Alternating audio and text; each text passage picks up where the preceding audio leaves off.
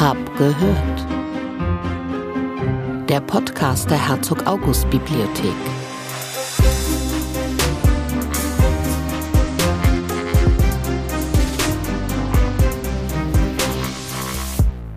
Nach viel zu langer Zeit kann ich heute endlich mal wieder sagen.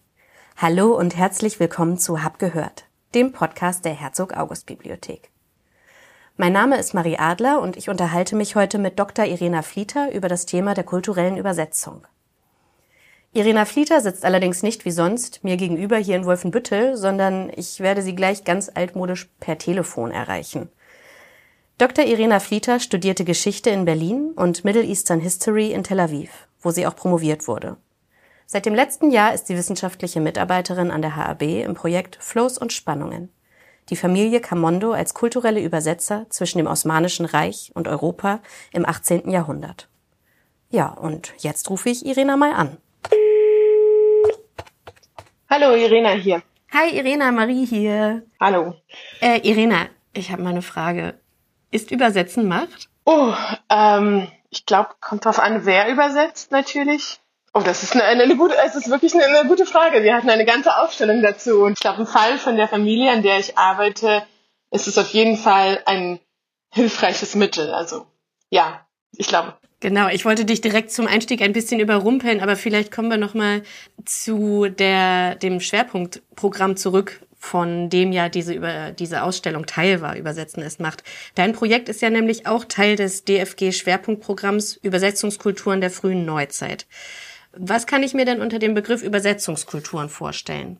Den kann man wirklich sehr weit fassen. Also es gibt wissenschaftliche Übersetzungen, ähm, es gibt anthropologische, religiöse Übersetzungen, also sehr, sehr viel kann äh, Übersetzung sein. Ich glaube, mein, mein Projekt ist in der Hinsicht wahrscheinlich das, also ich finde, es ist am weitesten, fast am weitesten gefasst, weil ich äh, Übersetzung fast eher metaphorisch verstehe. Also nicht nur kulturell, sondern auch konzeptionell, also alles, was sozusagen aus einer Sprache, aus einem Kontext in den anderen übertragen werden kann, ist für mich eine Übersetzung. Aber tatsächlich von einer Sprache in die andere. Jetzt haben wir, jetzt sind schon mehrere Begriffe gefallen. Wir hatten schon gesagt Übersetzungskulturen. Du hast jetzt aber auch schon kulturelle Übersetzung ähm, genannt, aber auch die sprachliche Übersetzung. Kannst du dann noch mal so ein bisschen differenzieren? Übersetzungskulturen und kulturelle Übersetzung ist ja nicht dasselbe, oder? Äh, nein, also es ist eigentlich sehr unterschiedlich. Also Übersetzungskulturen würde ich als etwas interpretieren wie ein, äh, eine, ein, ein Netzwerk, also alles, was sozusagen zusammenhängt und äh, in diesem Netzwerk zum Beispiel in dieser, in dieser äh, äh geografischen Gegend zum Beispiel werden dann äh, bestimmte Übersetzungen, die miteinander zusammenhängen, äh, vorgenommen oder die sich gegenseitig beeinflussen. Und kulturelle Übersetzung ähm, ist für mich eher akteurszentriert. Also es sind dann Personen, die sozusagen in sich unterschiedlichen kulturellen und geografischen Kreisen bewegen und dort verschiedene ähm, Übersetzungen anbieten. Und zwar kulturell, aber wie gesagt auch weiter gefasst als Kultur und auch weiter gefasst als Sprache. Ich klebe da ein bisschen so dran fest, weil ich mir immer noch nicht so richtig was unter Kultur übersetzen äh, vorstellen kann. Mein Arbeitstitel für die, für die Episode ist auch Kultur übersetzen. Wie geht denn das? Genau, das ist auch, äh, es war für mich auch lange herausfordernd und zwar, ich glaube, für mich ist, was mit kultureller Übersetzung gemeint ist, ist die Übersetzung von von Praktiken, von kulturellen Praktiken. Und zwar ist es, es ist sehr nah dran an Vermitteln, mhm. wo aber Vermitteln immer den, einen Dialog im Sinne hat und immer etwas soll von einem ins andere übertragen werden. Wohingegen Übersetzen, finde ich, ist eher, eher offen. Also ich gebe zum Beispiel ein, ein Beispiel, ein, einmal über, es werden, also wenn ich von konzeptioneller und kultureller Übersetzung spreche, dann gibt es zum Beispiel den Begriff der Staatsangehörigkeit oder der Staatsbürgerschaft dann später oder Subjecthood in Englisch, also in, auf Englisch. Und der wird von verschiedenen Kulturen, verschiedenen äh, Bürokratien und verschiedenen äh, äh Individuen auch unterschiedlich interpretiert. Mhm. Und wie der übersetzt wird, also A sprachlich sowieso, aber wie der auch konzeptionell übersetzt wird und für den anderen erklärt wird, das ist für mich äh, sozusagen der Inbegriff von, ähm, was wir so im Überbegriff kulturelle Übersetzung nennen. Aber das ist für mich was, wo, wo, womit ich arbeite, äh, zum großen Teil. Ah, verstehe. Also man geht vom Begriff aus im Prinzip, aber übersetzt nicht nur äh, in die nächste Sprache, sondern es wird auch untersucht, welche Konnotationen mitschwingen, wa was die Real-Life-Referenten sind sozusagen. Also, genau. also die ganze Kultur kommt mit. Aha, okay. Und sorry, Real Life ist auch ein guter Stichpunkt. Es geht mhm. auch viel so um Alltagsübersetzung, also mhm. etwas, woran man gar nicht so oft denkt, wenn man ja eher an wissenschaftliche oder Buchübersetzungen denkt, sondern ähm, womit ich mich beschäftige, ist auch viel so Alltagsübersetzung. Also wie werden Sachen im Alltag von einem Kontext in den anderen übertragen. Hast du da auch noch mal ein Beispiel? Zum Beispiel etwas, was ich sehr spannend finde, aber auch sehr schwer zugänglich, äh, Währungen. Also ich äh, arbeite ja in einer Handelsfamilie äh, oder in einer Familie, die Handel treibt und die sind ständig dabei, irgendwelche Sachen zu kaufen, zu verkaufen und auszuhandeln. Und in diesen Verkäufen, also steht halt nur da, ich habe A, Stück A in Amsterdam für so und so viel Geld gekauft und irgendwann wird es dann in Istanbul für so und so viel verkauft. Und natürlich gibt es ein, zwischendurch eine große Kette an Krediten und so weiter. Aber wie werden diese, wie, wie übersetzt diese Familie diese Währungen sogar, also in den eigenen Papieren, aber auch im, in der Aushandlung mit anderen Händlern und ähm, mit Kunden zum Beispiel. Ja, spannend.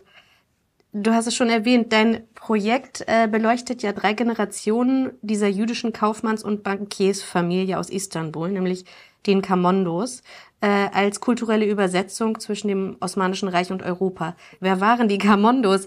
Mit was für Menschen arbeitest du da im übertragenen Sinne? Ich glaube, den einfachsten Zugang zu den Kamondos hat man immer, wenn man ähm, ein Zitat äh, bringt, und zwar, das waren äh, die Rothschilds des Ostens.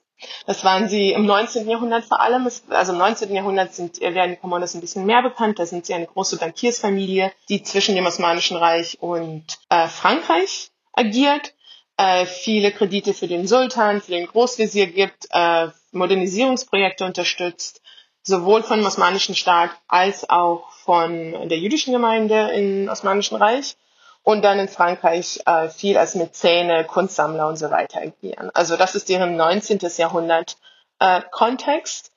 Der, das 18. Jahrhundert ist, also deren, wie kommen sie dazu, äh, so einflussreich äh, zu werden, das ist weniger bekannt.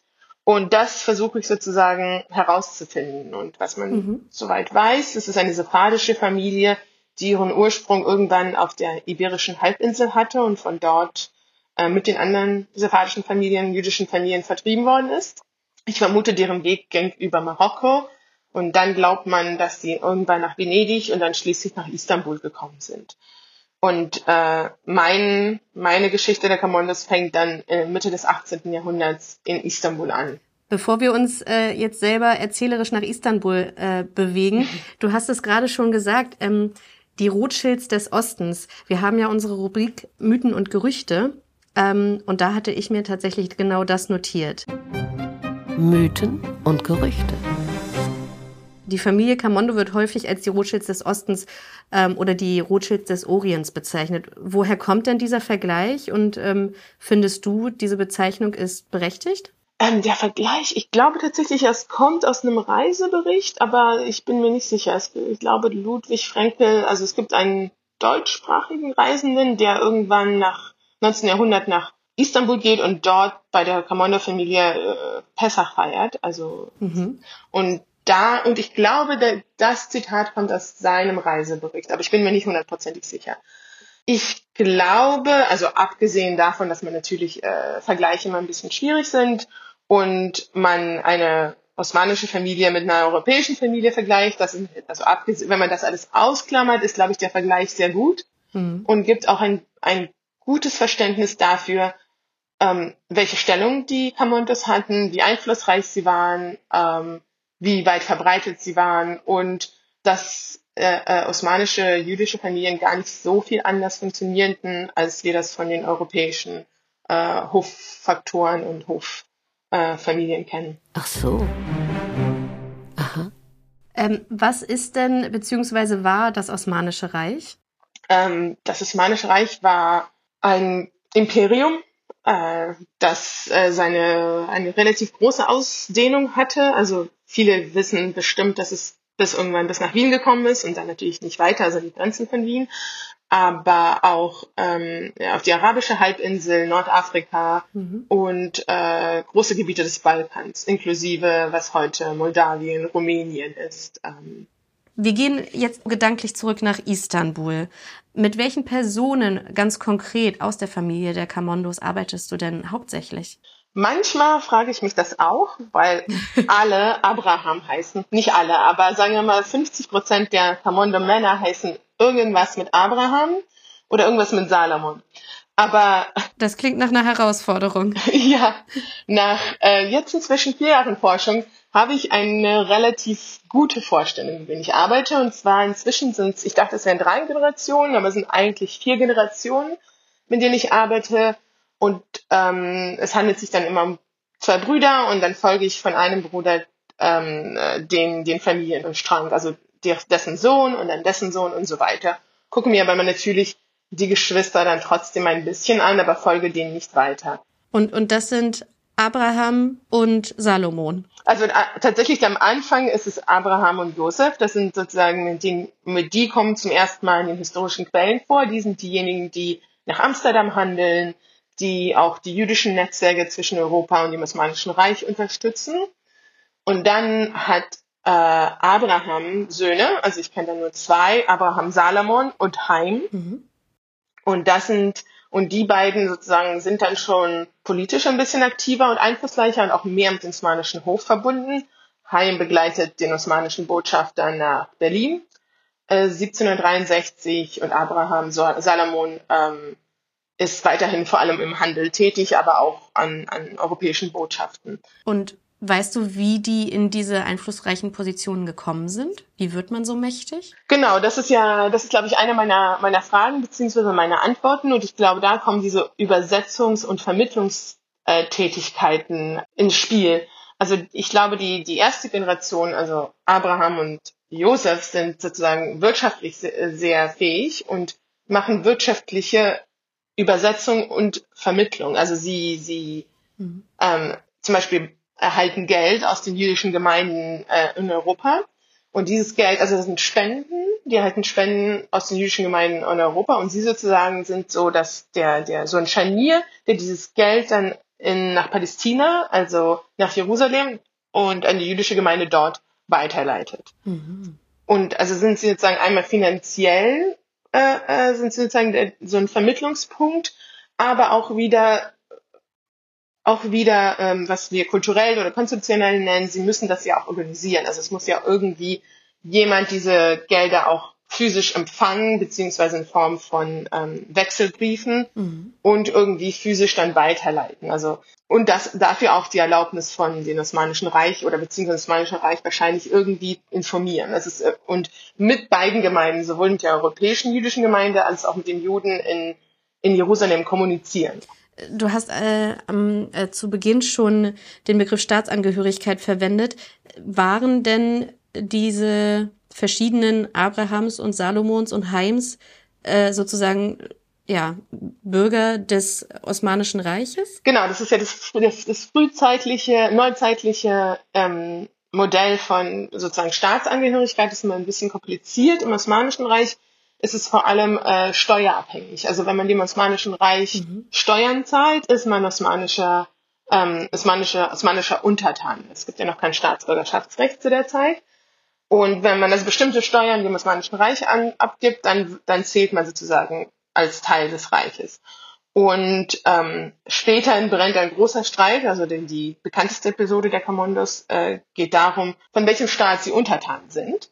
Aber zum Beispiel in dem Fall der, der ersten Generation ist es relativ klar, dass sie äh, osmanische Untertanen sind. Also sie, sie, sie zahlen diese Steuern, sie, sie leben in Istanbul, sie wie später gesagt wird, in Anführungsstrichen, sie verhalten sich wie nicht-muslimische osmanische äh, Untertanen, also wie Rayas. Und ähm, durch diesen Handel und diese Geschäfte handeln Sie auch mit dem Sultan? Habe ich das richtig verstanden? Sie handeln nicht mit dem Sultan, aber sie sind dann in die Netzwerke des äh, Osman äh, osmanischen Regierung, des osmanischen Hofes eingebunden. Also man muss sich vorstellen, das ist wie jeder andere ähm, ähm, Hof und jeder, also Königs- und Regierungshof, da gibt es verschiedene Parteien die spielen sich gegeneinander aus, die sind, ähm, die haben verschiedene Interessen Und die Commandos schaffen es irgendwie, also nicht irgendwie, sie, sie werden, ich vermute, oder ich weiß, sie sind Finanziers von, also sie sind, geben Kredite an bestimmte osmanische Würdenträger und kommen dann so in den politischen Einflusskreis. Zum Beispiel äh,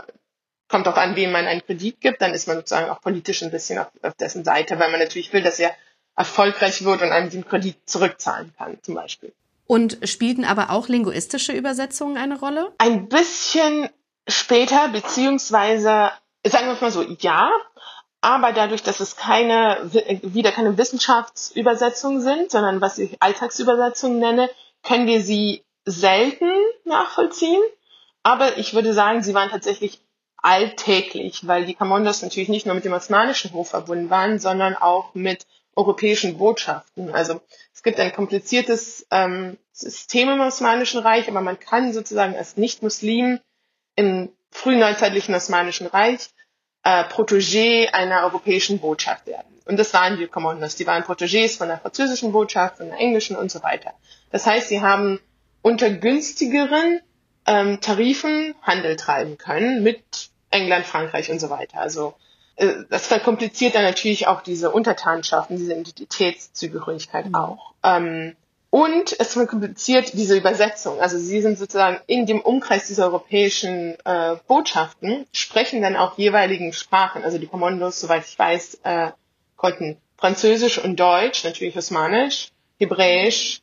Ähm, es gibt auch Hinweise, dass sie Spanisch können.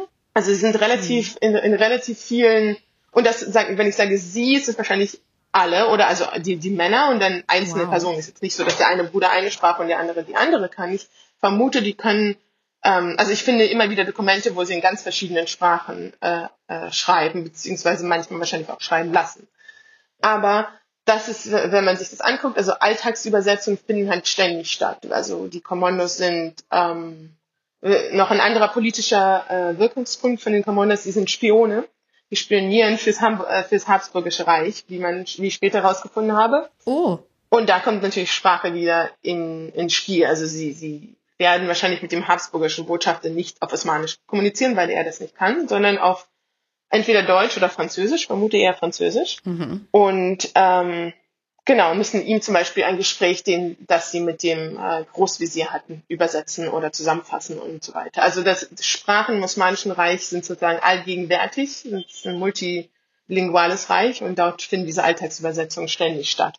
Und ich denke, sorry, noch ein letzter Punkt, ich denke, dass diese Fähigkeit, so viele Sprachen mhm. äh, zu können, zu besitzen und die dann politisch ähm, einzusetzen, das ist etwas, was die Commandos, glaube ich, sehr stark von anderen Familien unterscheidet und auch zu ihrem ähm, wirtschaftlichen und auch politischen Erfolg beiträgt. Das heißt aber, die Übersetzungsleistungen, von denen man da spricht, sind nicht unbedingt äh, bezahlte Leistungen, die sie für irgendjemanden erbringen, sondern das sind auch äh, im, im eigenen Sinne teilweise strategische Übersetzungsleistungen, also da, weil sie sich durch dieses Vermitteln zwischen den verschiedenen mächtigen Positionen dann auch eigene Vorteile verschafften? Genau.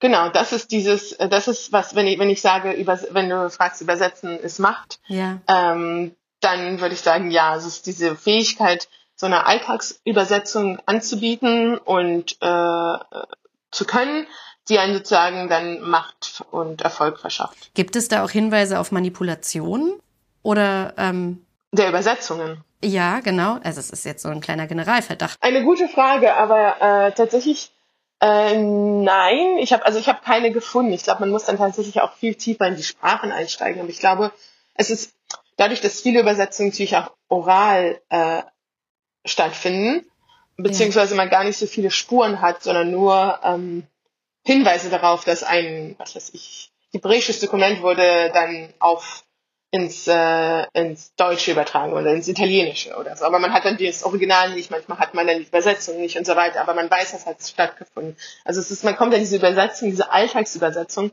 wirklich schwer ran, aber sie sind halt alltäglich. Ja, woher weißt du das denn überhaupt alles? Mit was für einer Quellenbasis arbeitest du?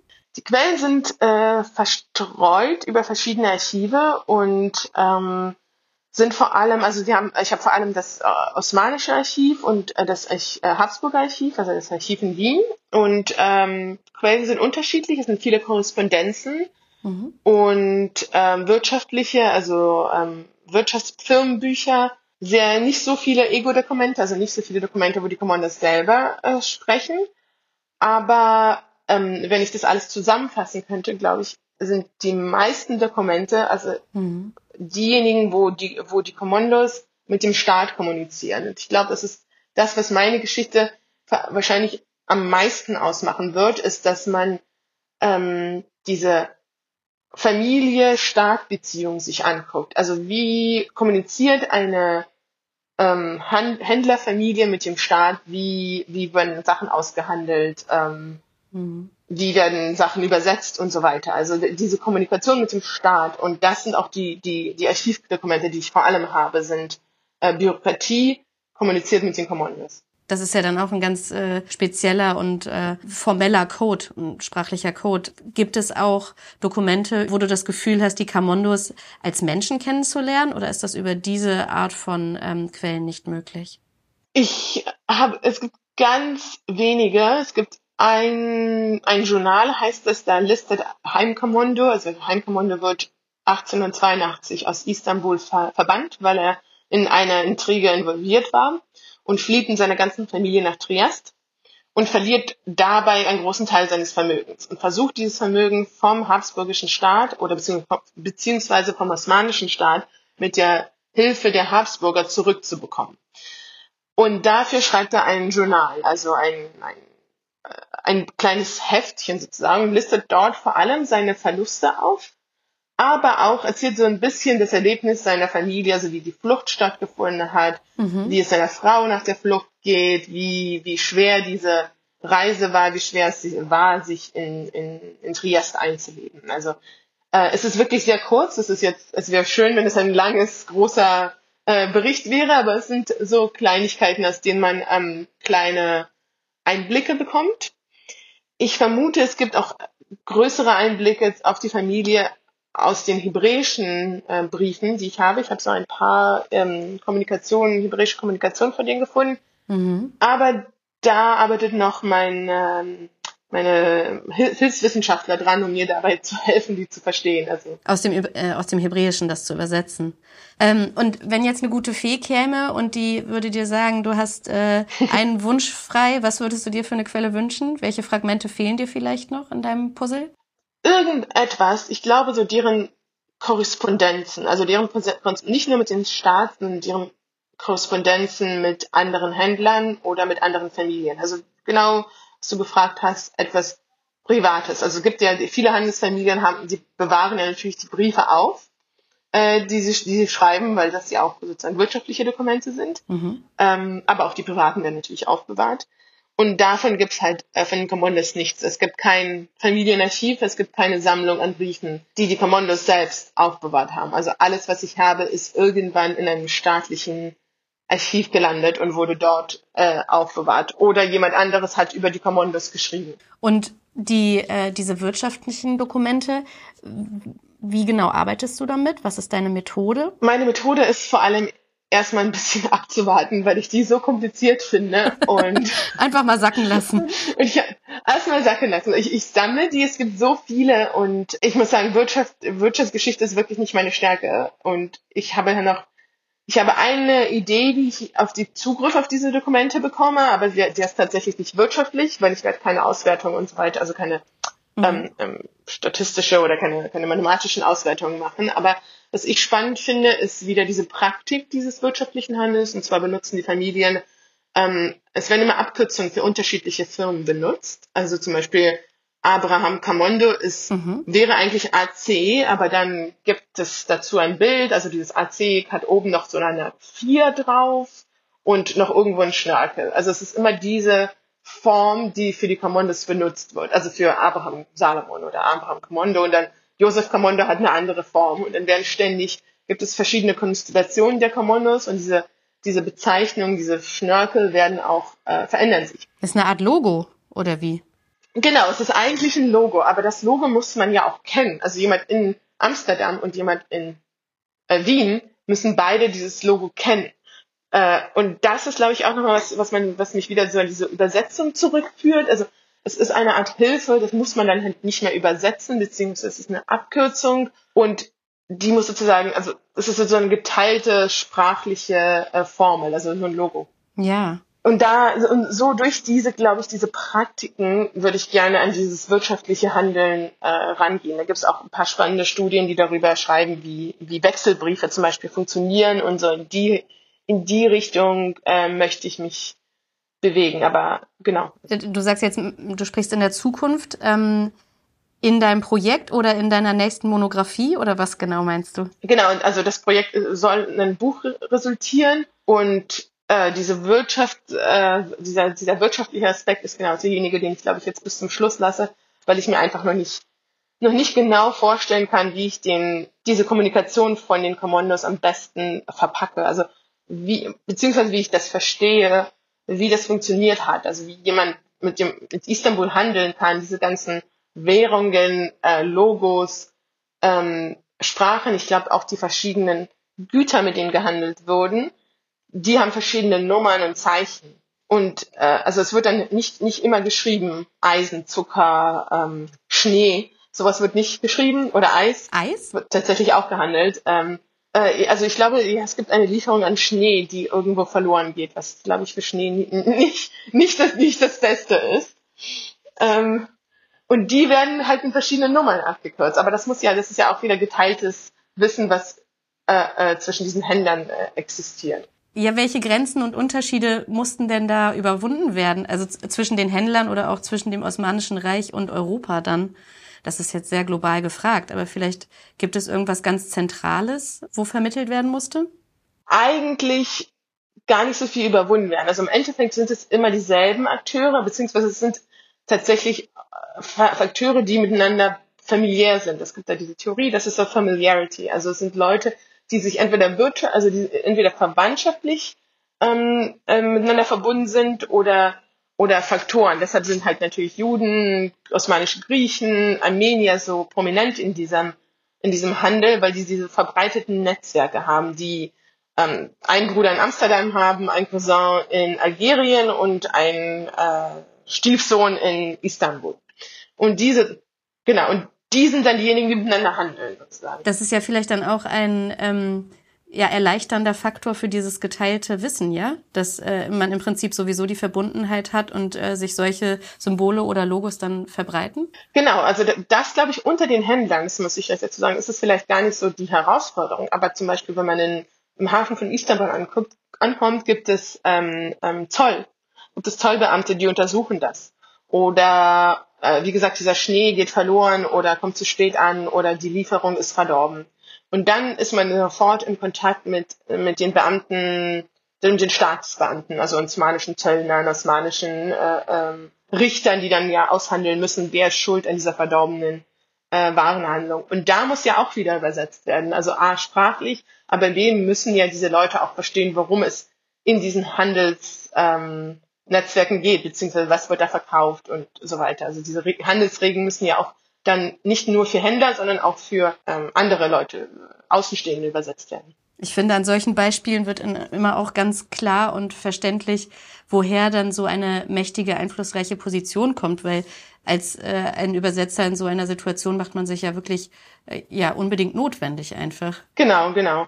Man ist sozusagen der, der Zugangspunkt in das Osmanische Reich. Also das, das, das, die Güter kommen dann zum Beispiel in Smyrna, in Izmir an und äh, ähm, man ist sozusagen, sozusagen man, das, das Tür, die, die Tür, man öffnet sozusagen die Tür und dann wird, werden die Güter natürlich weiter ins Land verbreitet und dann findet der Handel zwischen muslimischen Osmanen statt, aber ähm, oft waren die nicht-muslimischen Osmanen, Osmanen ähm, sozusagen dieser, dieser Eingang ins Reich und hatten natürlich dadurch auch beides natürlich eine, eine, eine starke, eine einflussreiche Position, waren aber auch gefährdet. Ne? Also so, wenn man einflussreich ist, dann hat man auch viele Neider und äh, je mehr man Geld hat, desto mehr ist man natürlich auch interessanter für den Staat äh, zu besteuern, aber auch oft ähm, einfach zu enteignen. Das ist auch äh, nicht ungewöhnlich gewesen.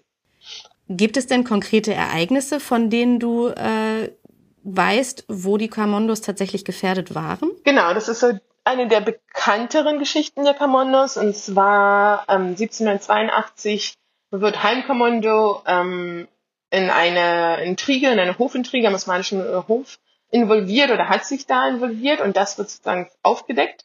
Und der Sultan will, befiehlt ihn zu verbannen. Äh, und was verbannen heißt oft im Osmanischen Reich enteignen und wenn man Pech hat, auch hinrichten. Also das, äh, das ist relativ, eine relativ gefährliche Situation für die Familie. Und der einzige Weg, den Heim sieht, ist, ist die Flucht. Und er flüchtet zuerst an die habsburgische Botschaft und ähm, fragt dort den habsburgischen Botschafter, ob er ihn als seinen Untertanen anerkennen kann, mhm. ähm, weil er, weil Heim behauptet, er wäre ein Brody, was damals ähm, noch, um es noch komplizierter zu machen, zu Polen gehörte, aber jetzt Habsburgisches Reich ist. Und mit nach langen Aushandlungen ähm, stimmt äh, der Sultan zu und sagt, okay, also es stimmt nicht zu, er sagt nicht, Heim ist äh, osmanischer, äh, er sagt nicht, Heim ist habsburgischer Untertan, aber er sagt, Heim kann ins Habsburgische Reich fliehen.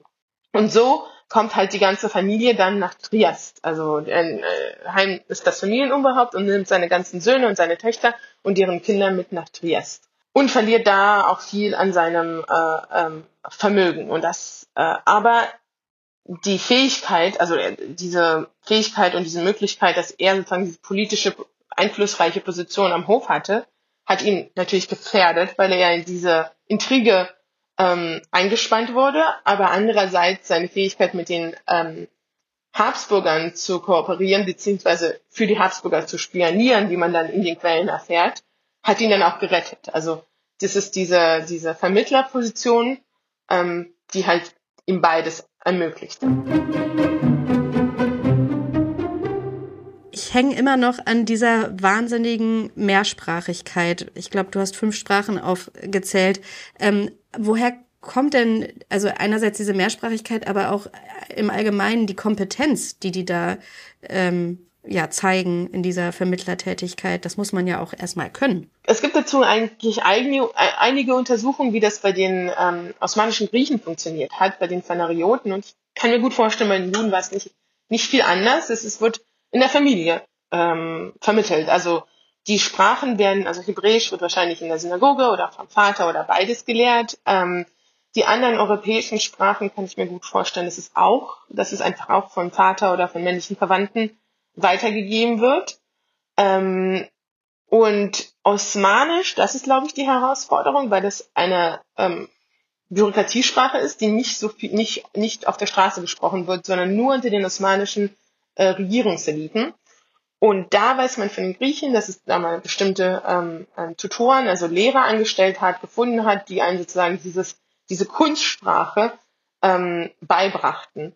Und ich vermute, dass es dann, dass diese Jude, dass die Kommandos wahrscheinlich ähnlich gehandelt haben, weil sie sonst nicht so hoch in den osmanischen ähm, Kreisen und Netzwerken hätten agieren können. Also sie mussten auf einem wahrscheinlich sehr guten Level Osmanisch können und das werden sie wahrscheinlich einfach durch Tutoren gelernt haben. Und glaubst du, dass über die sprachlichen Fähigkeiten hinaus auch noch eine andere ähm, ja, persönliche Kompetenz, äh, die sogenannten Soft Skills, da eine große Rolle gespielt haben? Oder ist es dann vor allem Vitamin B letztendlich? Ähm, ich glaube, eigentlich ist es eher Glück. Also ich glaube, viele jüdische Familien, osmanisch-sephardische jüdische Familien waren ähnlich wie die Kramondes, haben gehandelt, haben äh, wirtschaftlichen Erfolg gehabt. Ähm, nicht alle hatten Söhne, nicht alle hatten erfolgreiche äh, Söhne, nicht und so weiter. Also ich glaube, die Commandos, dass sie sozusagen dann später zu den Rothschilds des Ostens werden und so weiter aufsteigen, ist auch viel Glück geschuldet und auch wahrscheinlich viel Mut. Also diese Spionage ist etwas, was die Familie gefährdet hat, aber auch dazu gebracht hat, dass sie dann ins Habsburgische Reich gekommen sind und dann später dann doch zurück nach Istanbul gegangen sind. Aber ich glaube, es ist tatsächlich einfach ähm, Können plus plus ein gutes Fünkchen äh, äh, Good Fortune.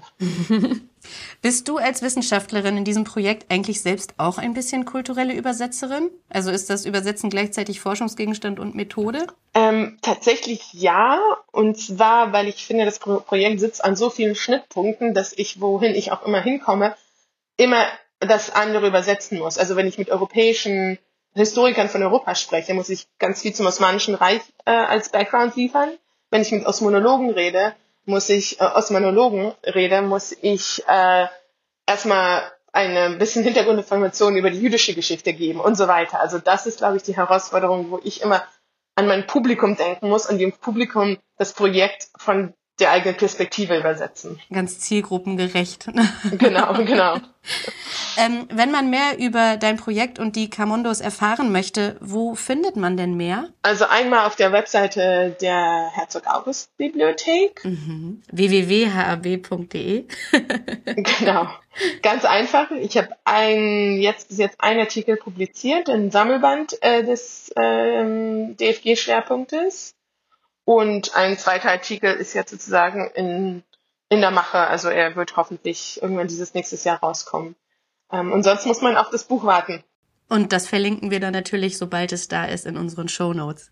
Irena, ich danke dir sehr für dieses äh, super interessante Gespräch. Ja, vielen Dank äh, auch für die tollen Fragen. Dankeschön. Bis bald. Bis dann. Tschüss. Ciao.